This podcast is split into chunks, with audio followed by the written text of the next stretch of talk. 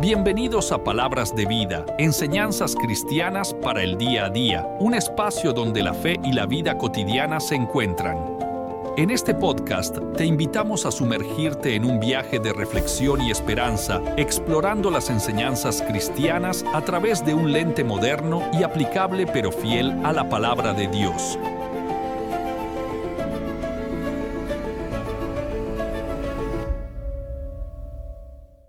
Vamos a la palabra del Señor ahí en el, en el segundo libro de Reyes, capítulo 20, versículo 1 al 11. Vamos a leer primeramente.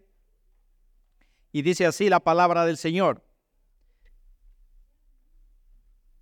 Estamos, amén, dice, por aquellos días Ezequías se enfermó gravemente y estuvo a punto de morir.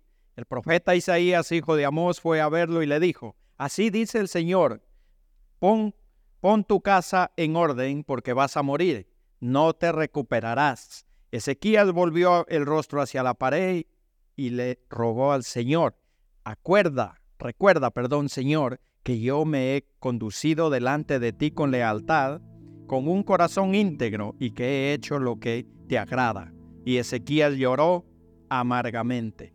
No había salido Isaías del patio central cuando le llegó la palabra del Señor Regresa y dile a Ezequías, gobernante de mi pueblo, que así dice el Señor Dios de su antepasado David. He escuchado tu oración y he visto tus lágrimas.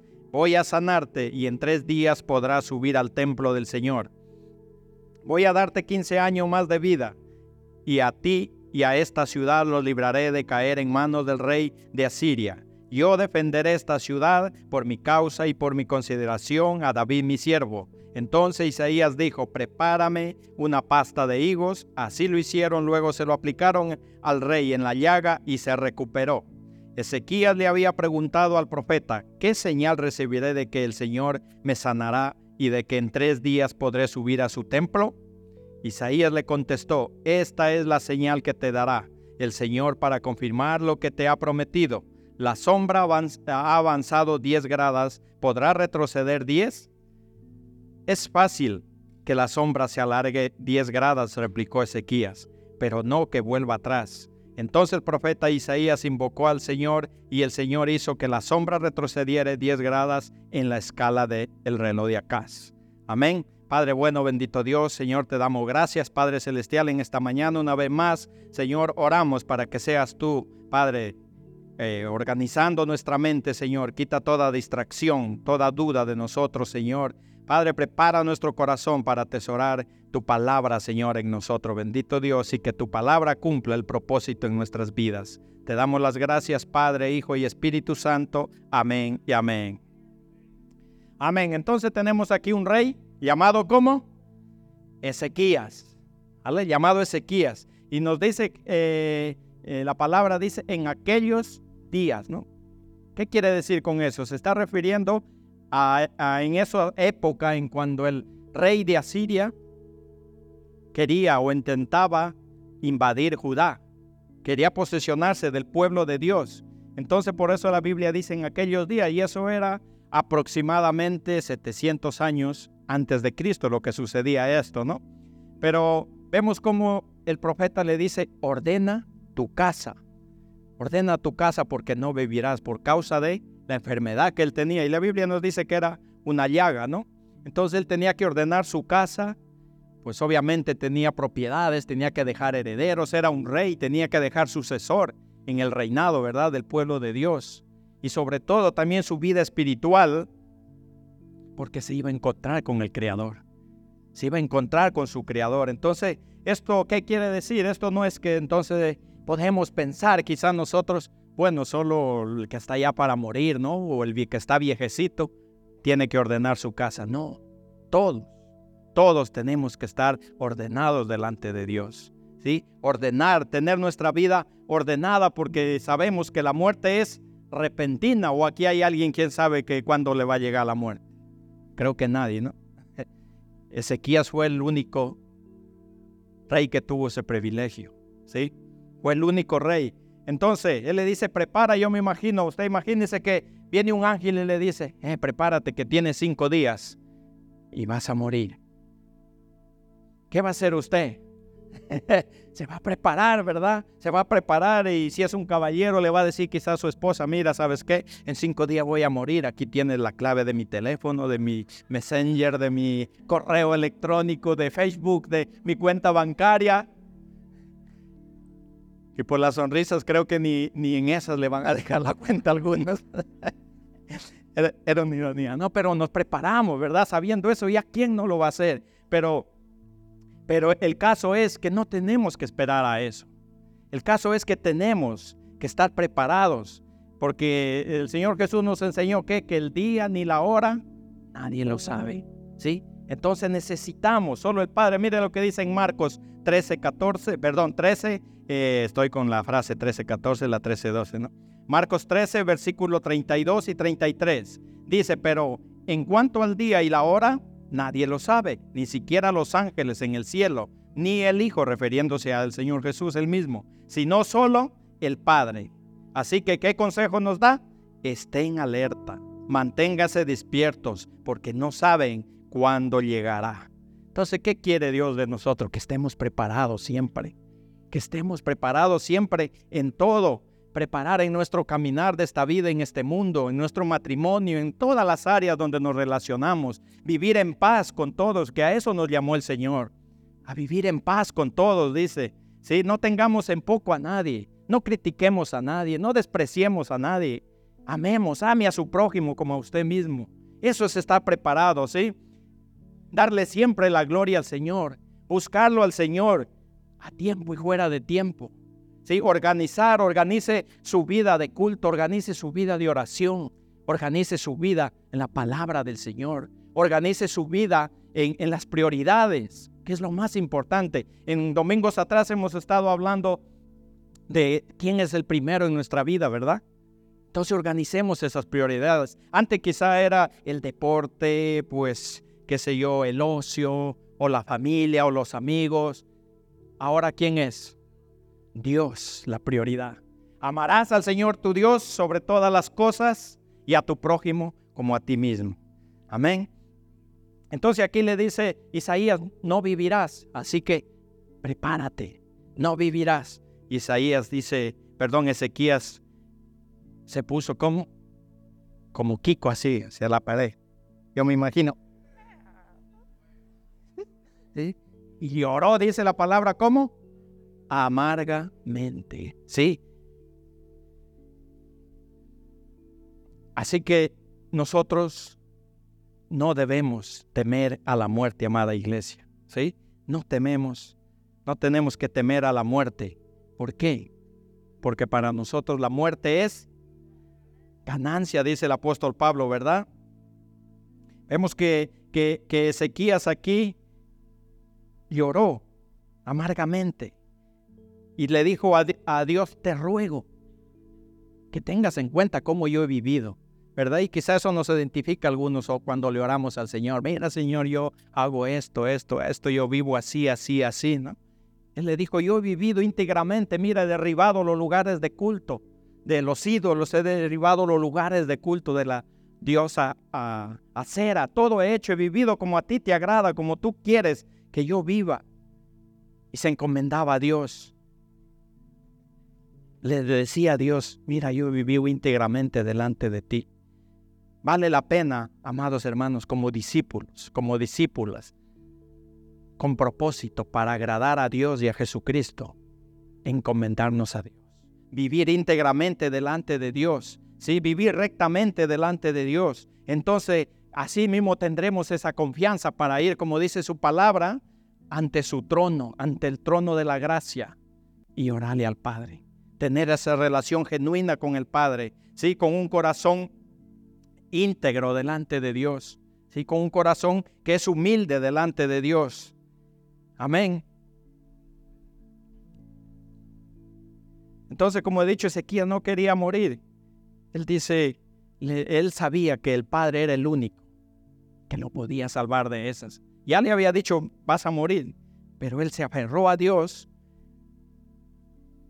y le oró para que Dios cambiara esa situación. ¿Sí? Pero lo que le he dicho yo, nosotros no tenemos, como discípulos de Cristo, no tenemos que temer a la muerte, porque mire lo que dice en Filipenses 1:21.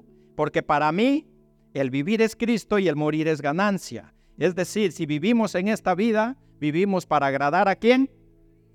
A Cristo, a nuestro Señor. Y si nos vamos, y si morimos, a Cristo que vamos, ¿sí? Con Él que vamos. Y en Apocalipsis también nos dice 21.4, dice así, él, él enjugará toda lágrima de los ojos. Ya no habrá muerte ni llanto, tampoco lamento ni dolor, porque las primeras cosas han dejado de existir. Es decir, no va a haber más llanto, no va a haber más dolor. Todo lo que vivimos en esta vida, de mal que nos trata la vida, dentro de lo bella que es, sí, sabemos que también hay situaciones difíciles, ya no va a haber eso. Lo malo no va a haber allí. Dice que ya no habrá más de eso. Entonces, ¿cómo vamos a tener temor? Debemos desear más bien, ¿verdad? porque se acaba todo lo mal que nos tratan en esta vida, este mundo, y vamos a pasar a gozar de la presencia del Señor. Sí, todo será nuevo, dice la palabra del Señor.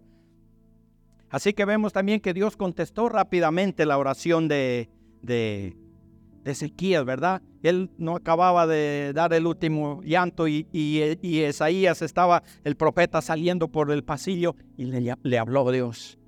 Le dijo, vuélvete y háblale a Ezequías, al gobierno de mi pueblo. Entonces le contestó inmediatamente la oración. Pero eso no quiere decir que, que, que, nosotros cojamos eso y digamos, bueno, yo le oro a Dios y esto así. Como cuando en la película ve usted que soba la lamparita, ¿no? Y el genio, ¿qué quieres que haga por ti? No es eso. No tenemos, nosotros los discípulos de, de nuestro Señor, no tenemos que, que pensar de esa manera. Que bueno, que si Dios lo quiere hacer, lo va a hacer. Pero miren lo que nos enseñó el Señor Jesús en Lucas capítulo 18, el versículo 1 dice así, Jesús les contó a sus discípulos una parábola para mostrarles que debían orar cuando siempre sin desanimarse. Orar siempre. Y aquí estaba está refiriéndose a la parábola que muchos lo conocemos, ¿verdad? La parábola del juez injusto que ni temía a Dios ni respetaba a hombre y la viuda desamparada.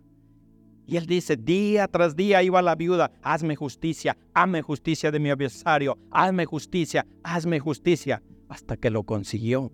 Entonces eso nos enseña a él que tenemos que perseverar en oración. Si usted lleva orando un día, siga orando. Si lleva orando un mes, no se desanime, siga orando. Y si ya Dios le concedió todo, usted dice, yo ya no tengo por qué orarle a Dios, ore por su hermano, ore por su prójimo, pero el caso es que tenemos que perseverar en oración.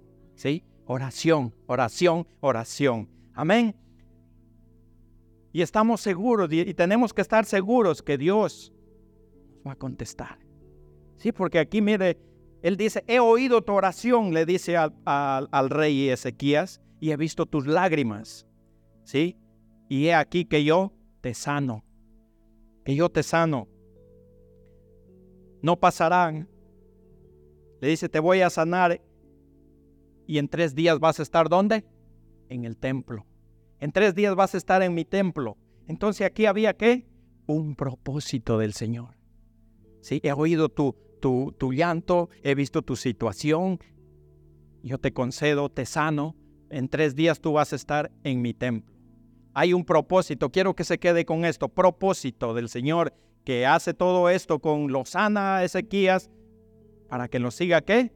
Sirviendo, para que lo siga agradando, como lo había venido haciendo hasta ese momento. Y no solo lo sanó, sino dice, te concederé que 15 años más de vida. Sí, qué bendición, ¿verdad? Una bendición extra allí. Y no solo eso, sino le dice también, te voy a librar del rey de Asiria. Mientras tú vivas mientras tú vivas en esta tierra, el rey de Asiria no va a tener nada que hacer ante Judá, ante mi pueblo, porque yo me voy a encargar de que sea así.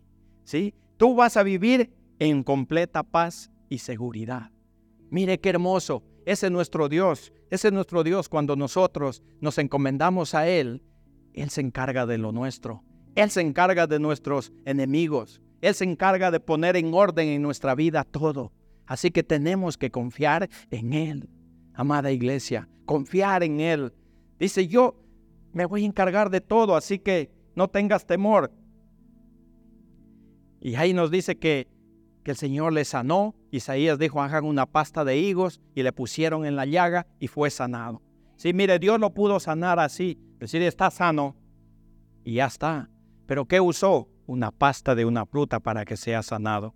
Eso nos enseña también que Dios ha puesto y ha permitido que haya cosas, medicinas en este mundo para que nosotros seamos sanados, para que haya médicos para que nos traten y seamos sanados.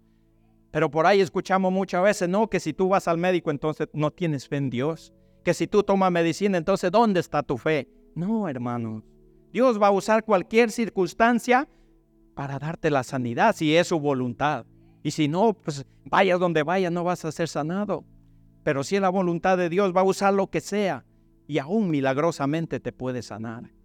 Amén. Así que no es pecado. Sáquese eso de la cabeza. Si quizás usted estaba pensando, no es que, pero si voy al médico, quizás demuestro que no estoy confiando lo suficiente en Dios. No. Dios ha permitido que haya todo eso. Lo que sí tenemos que hacer como hizo Ezequías. ¿Qué hizo primeramente? A Dios oró a Dios y Dios lo guió, le dio la sabiduría, ¿cómo va a ser sanado? Así mismo nosotros, antes de empezar, no porque siento algo raro, raro en mi cuerpo, pues voy a tomar esto, voy a... No, ore primero a Dios y luego Dios lo irá guiando qué va a hacer. Si va a ir a la farmacia, va a comprar una pastilla o si va a ir al médico para hacerse tratar. Pero pecado no es familia. Dios usa cualquier circunstancia para eso. Y, Ezequiel le pidió una señal, fíjese, que, inaudito, ¿no? Después de ser un, un rey que confiaba en Dios, que agradaba a Dios, ahora dice, esto suena muy bonito todo, pero ¿qué tendré yo para, qué señal me vas a dar para yo estar seguro de que así va a ser como tú dices?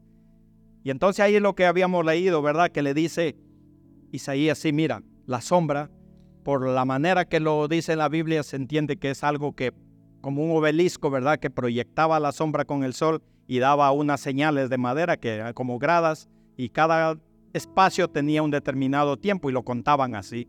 Entonces él dice, ¿qué señal tendré? Entonces eh, Isaías el profeta le dice, mira, tienes dos opciones, o que la sombra avance 10 gradas adelante o que retroceda 10.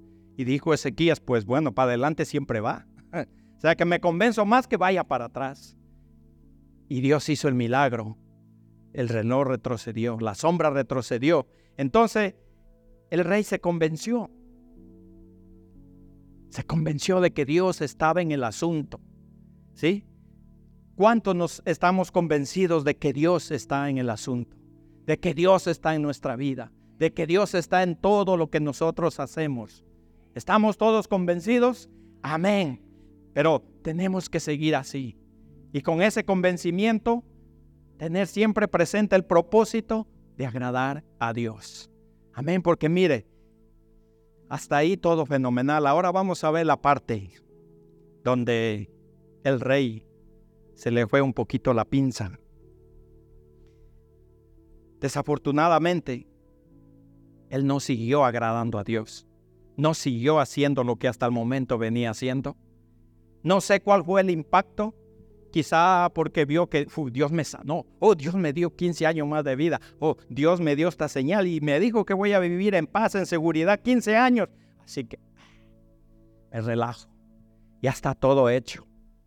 ¿Sí? No agradó a Dios. Mire, seguimos con el versículo 12 en adelante, versículo 12 y 13. ¿Qué dice ahí? Dice, en aquel tiempo Merodac, Baladán, hijo de Paladán, rey de Babilonia, le envió cartas y un regalo a Ezequías, al rey Ezequías, porque supo que había estado enfermo. Ezequías, ¿qué hizo? El 13 se alegró al recibir esto y les mostró a los mensajeros todos sus tesoros, la plata, el oro, las especies, el aceite fino, su arsenal, refiriéndose a armas, todo lo que había en ellos. No hubo nada en su palacio ni en todo su reino que Ezequías no le mostrara. Imagínense a que el rey de Babilonia, un rey enemigo del pueblo de Dios, le envía a dos mensajeros, le envía un regalito, una cartita, y él dice, ¡uh, qué alegría! Este rey me se ha acordado de mí. ¡Qué alegría! Y se vuelve loco y empieza a mostrarles todo en su palacio. Y es más, mira lo que tengo. Yo me imagino ahí como un pavo real, ¿verdad? Ezequiel. Mira, abría la puerta. Mira qué cantidad de oro. Mira qué cantidad de plata. Mira qué arsenal de armamento. Mira qué de especies. Todo esto lo he conseguido yo. Todo esto es lo que tengo yo. Él destacó su poderío, sus habilidades como rey, lo que había conseguido en su reinado, pero él no se tomó la molestia. ¿De quién? Del verdadero No se tomó la molestia de, de, dar la gloria a Dios, de decir, todo esto lo tengo por Dios. Todo este palacio es gracias a Dios. Todo el pueblo a cual yo reino es gracias a Dios. Todo lo que tengo, gracias a Dios. Y él debió haber dicho, es más, yo estuve a punto de morir y Él me sanó.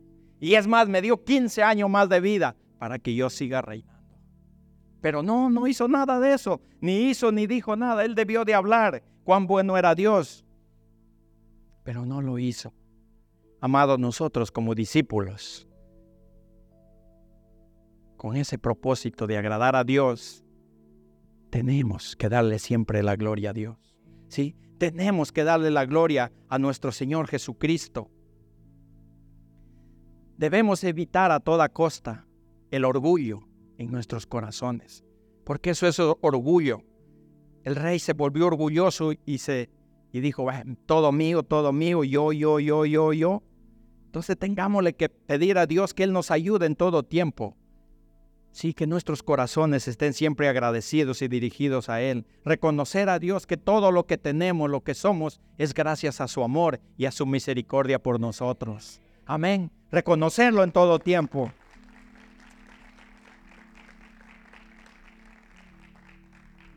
Yo sé de personas que han pasado accidentes, personas que aún les han disparado, que mejor dicho, podían, como se dice, haber muerto ya dos veces, por lo menos, y siguen vivos. Pero ¿le dan la gloria a Dios? No. Se llenan la boca diciendo, es que yo porque soy fuerte, mira, me metieron tres balazos y sigo vivo. mira, sufriste accidente y yo sigo vivo, es que porque soy fuerte, porque soy esto, porque soy lo otro, mira qué suerte. No, todo es gracias a Dios. Amén, porque Él tiene todo bajo control, dice la palabra. Entonces tenemos que ser constantemente agradecidos al, acostarnos, al levantarnos, dar las gracias a Dios, dar la gloria a Dios en todas las áreas de nuestra vida, en nuestro trabajo, dar la gloria a Dios. ¿Sí? Decirle, Señor, yo reconozco que todo lo que tengo, que todo lo que pienso, que todo lo que soy es gracias a ti, Señor.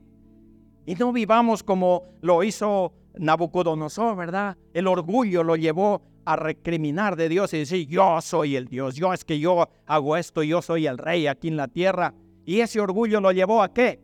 A vivir como una bestia, siete años en el campo y alimentarse de la hierba del campo, y a beber y a bañarse, dice la Biblia, del rocío de la mañana. Todo por orgulloso. Entonces nosotros debemos reconocerlo, amada iglesia, en todo a nuestro Señor. Ezequías, a pesar de que Dios le concedió 15 años más de vida, no gloria a Dios. ¿Sí? Como discípulos nosotros proclamemos el nombre, proclamemos lo bueno que es Dios, amada iglesia. Proclamemos que la vida es un milagro para nosotros. Siempre. Mire, el hecho de que usted esté aquí en este lugar, aunque quizá se sienta relajadito y quizá está echándose una cabezadita, pero es gracias a Dios. ¿Sí? Porque aquí está la presencia de Dios y usted siente paz en este lugar y se relaja y dice, yo voy para allá porque ahí sí que descanso. Amén. Pero es gracias a Dios. Usted está en este lugar gracias a Dios. ¿Sí? Si, si podemos cada día comer es gracias a Dios. Si podemos escuchar, ver, es gracias a Dios. Si podemos caminar es gracias a Dios. Es un milagro de la vida que Dios nos ha regalado. Amén. Pero aquí este rey no solo fue orgulloso, sino también ingrato. Mire, mire lo que dice el versículo 14 en adelante. Dice, entonces el profeta Isaías fue a ver al rey Ezequías y le preguntó, ¿qué querían esos hombres? ¿De dónde vinieron? De un país lejano, respondió Ezequías. Ahí todo tocho, ahí. Vinieron a verme desde Babilonia. ¿Y qué vieron en tu palacio? Preguntó el profeta. Vieron todo todo lo que hay. Él contestó. Dice, no hay nada de qué? de mis, no hay nada de mis tesoros que yo les haya mostrado. Lo vieron todo. Entonces, aquí viene la guinda. Entonces el profeta le dice, oye la palabra del Señor, sin duda vendrán días en que todo lo que hay en tu palacio y todo lo que tus antepasados atesoraron hasta el día de hoy será llevado a Babilonia. No quedará nada, dice el Señor, y algunos de tus hijos y de tus descendientes serán llevados para servir como eunucos en el palacio del rey de Babilonia. Hasta ahí el profeta. Ahora mire, esto es impresionante. ¿Qué dice Ezequías? El mensaje del Señor que tú me has traído es bueno, respondió. Y es que pensaba, dice ahí la escritura, al menos mientras yo viva sin duda, habrá paz. Qué egoísta, o sea, le está diciendo, le está diciendo, él pensaba solo en él. Le está diciendo Dios, mira, esto va a pasar tus hijos van a ser llevados, la, descendencia de, de este mi pueblo va a ser llevado como esclavo a Babilonia, todo va a desaparecer. Parece bien. ¿Por qué? Porque antes había dicho, ¿verdad? Hemos leído que dijo, mientras tú vivas, habrá paz y seguridad en ti. Y eso dice mismo aquí, que él pensaba eso. Le está diciendo, van a ser llevados los hombres, van a ser hechos eunucos. ¿Qué era eso?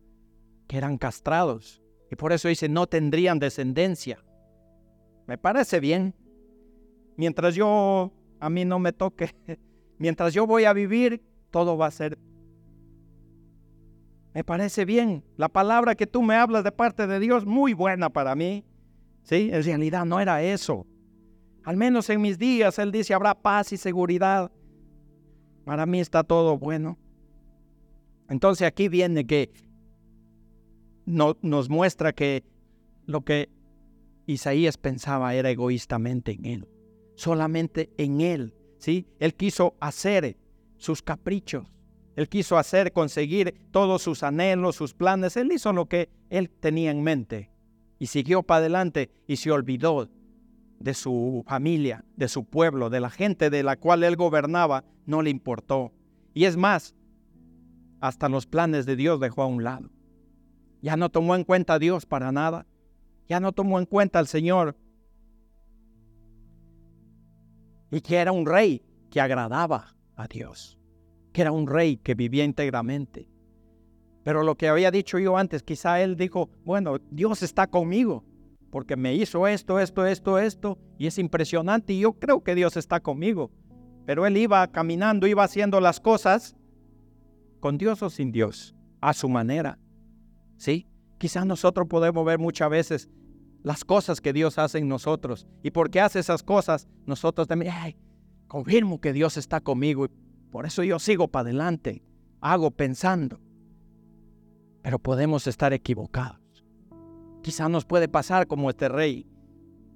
No podemos nosotros o no podemos hacer o pensar de que Dios se meta en nuestros planes, en nuestros anhelos, que Dios se, que Dios, mejor dicho, manipular a Dios. No, es que yo quiero esto, esto, esto, esto y esto. Y claro, yo sigo, yo sigo, yo sigo. Y puede ser que nos encontremos andando solos.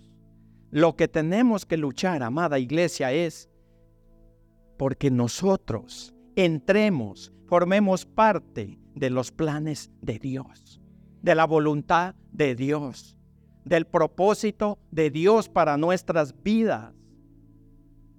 Porque Él dice que sus planes son perfectos para nosotros.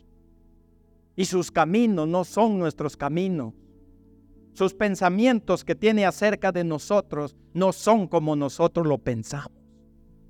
Por eso tenemos que nosotros agradar a Dios entrando en sus planes. Ahora usted quizá diga, ¿y yo cómo sé cuáles son los planes de Dios? En su palabra está. Los planes del Señor están en su palabra. Y es más, simplemente para simplificarle una cosa. El que dice en Mateo 6:33, 6:32, 33, mas buscad primeramente el reino de Dios y su justicia, y todo será añadido.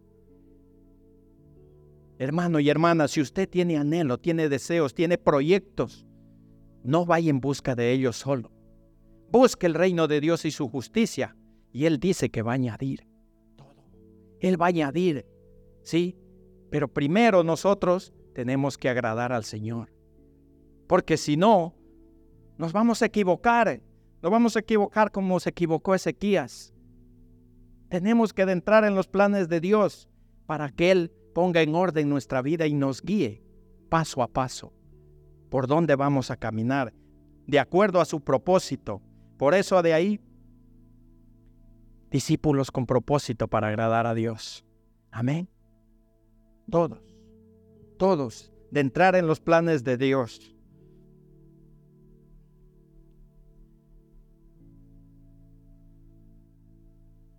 Dice que él pensaba solo en él, egoístamente, amada iglesia, ¿sí? Egoístamente, porque él no le importó los demás. Y nosotros no tenemos que seguir eso, aprendamos de eso. Sí, pidámosle a Dios que aparte todo ego de nuestra vida y que nosotros pensemos primeramente en Dios y luego en el prójimo. Yo le dije antes, Dios nos dice en su palabra que amarás a Dios sobre todas las cosas y a tu prójimo como a ti mismo. Eso nos enseña que tiene que haber, tomar en cuenta por nuestra parte a Dios y a los demás. Sí, tomar en cuenta en nuestra vida. Mire lo que dice Gálatas.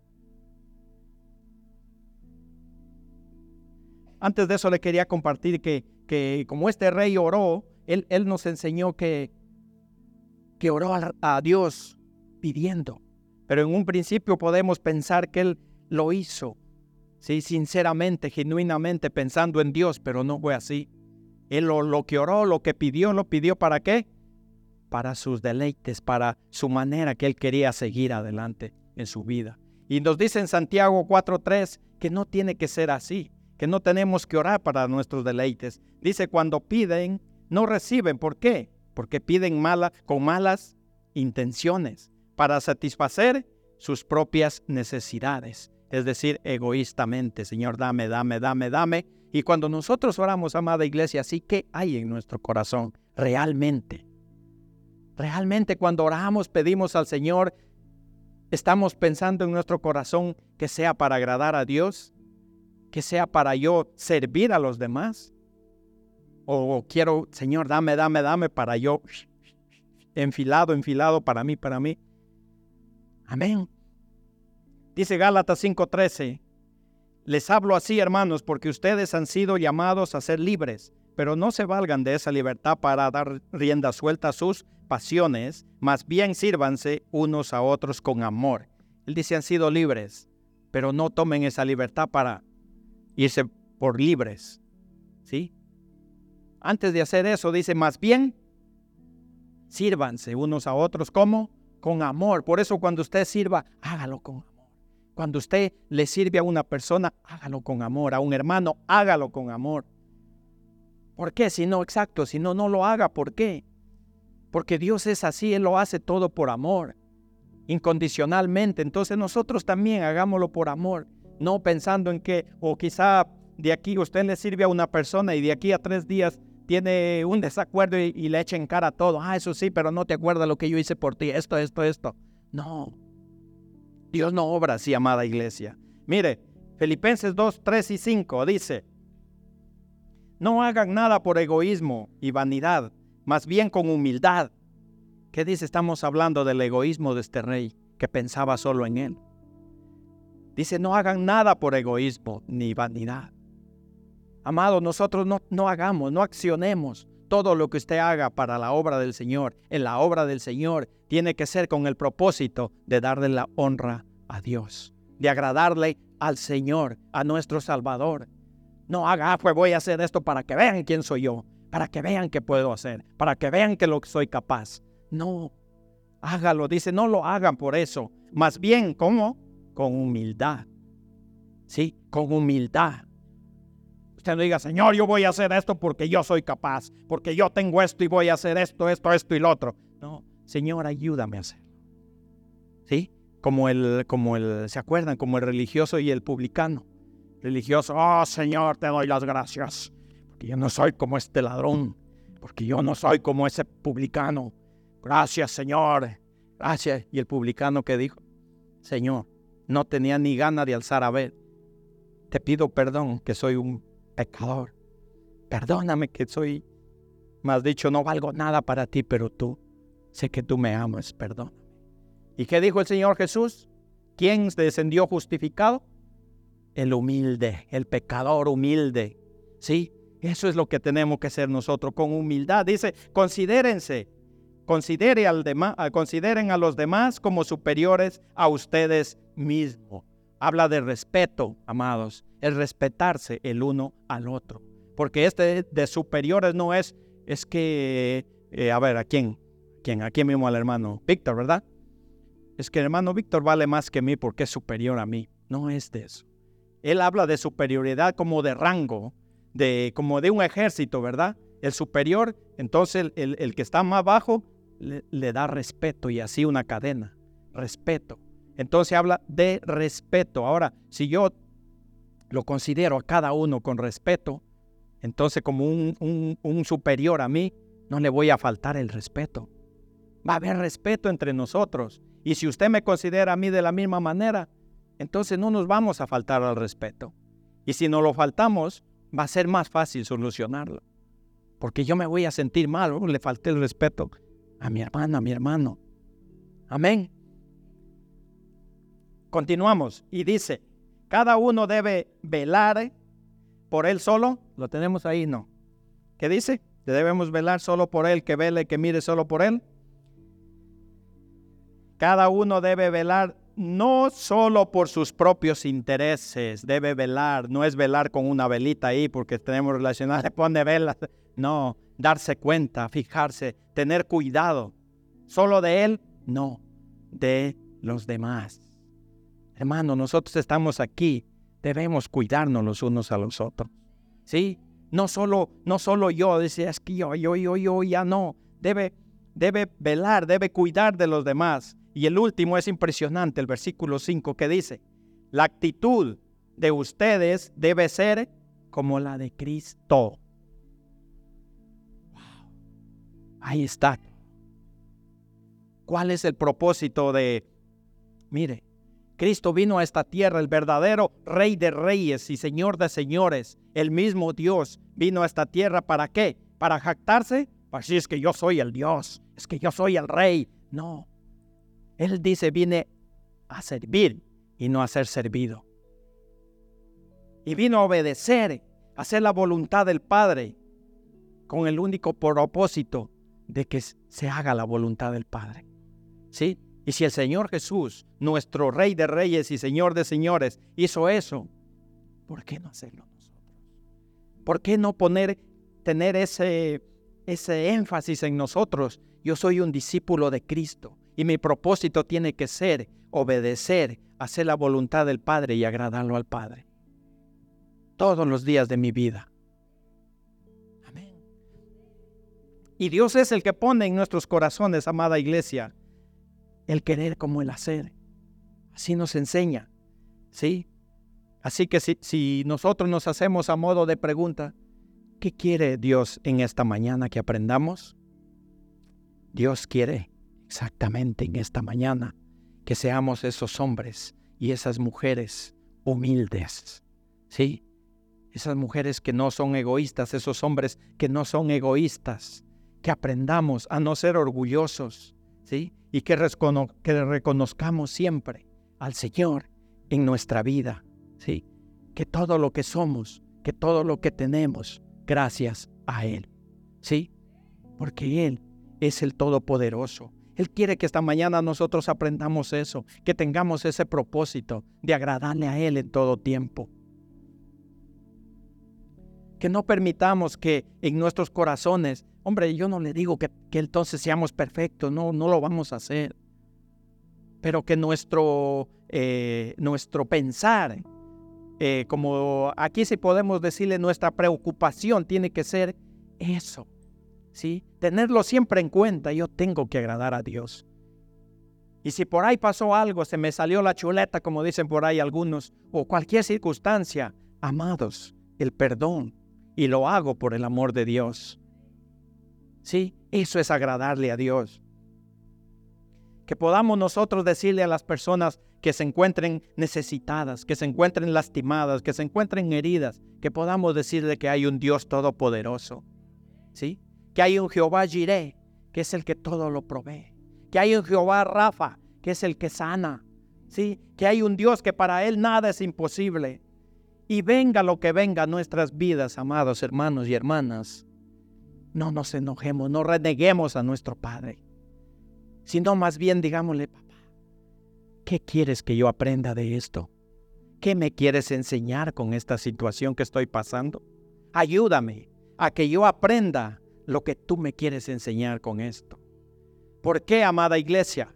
Porque todos los que aman a Dios, todas las cosas les ayudan a bien. Entonces, aunque usted se encuentre pasando malos momentos, circunstancias adversas en estos momentos, dígale, Señor, ¿qué, ¿qué es lo que debo aprender de esto? Ayúdame a que yo aprenda, ¿sí? Lo que tú me quieres enseñar. Y nunca nosotros pidamos en nuestras oraciones, amada iglesia, deseando el mal a los otros.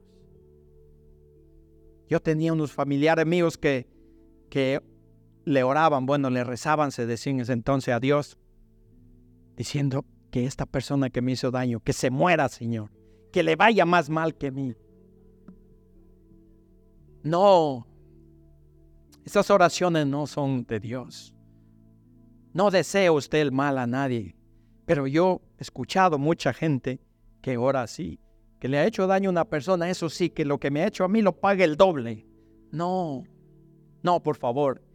Una, porque dice la Biblia que lo que tú deseas, cuando tú maldices, a ti primero te llega. Y número dos, Dios nos llamó a bendecir y no a maldecir.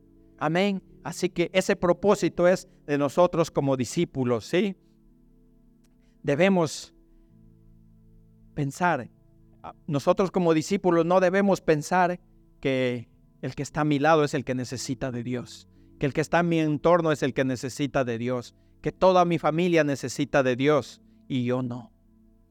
Muchas veces corremos ese riesgo y pensamos, ah, no, es que Julano tiene que cambiar, ah, no, es que mi esposo tiene que cambiar porque no está bien. Yo no necesito, no.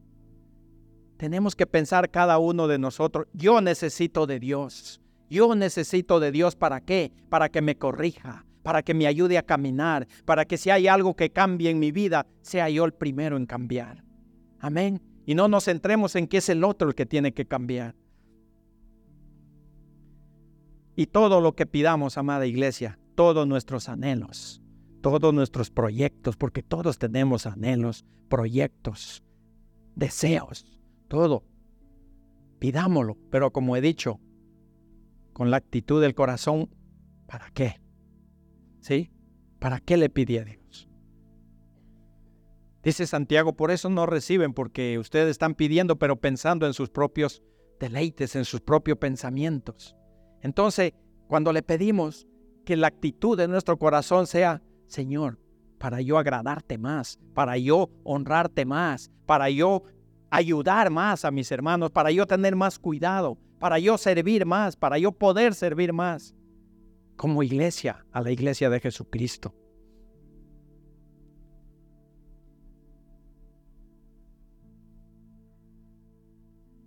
Esa es la meta y el propósito que tenemos que ponernos, amada iglesia.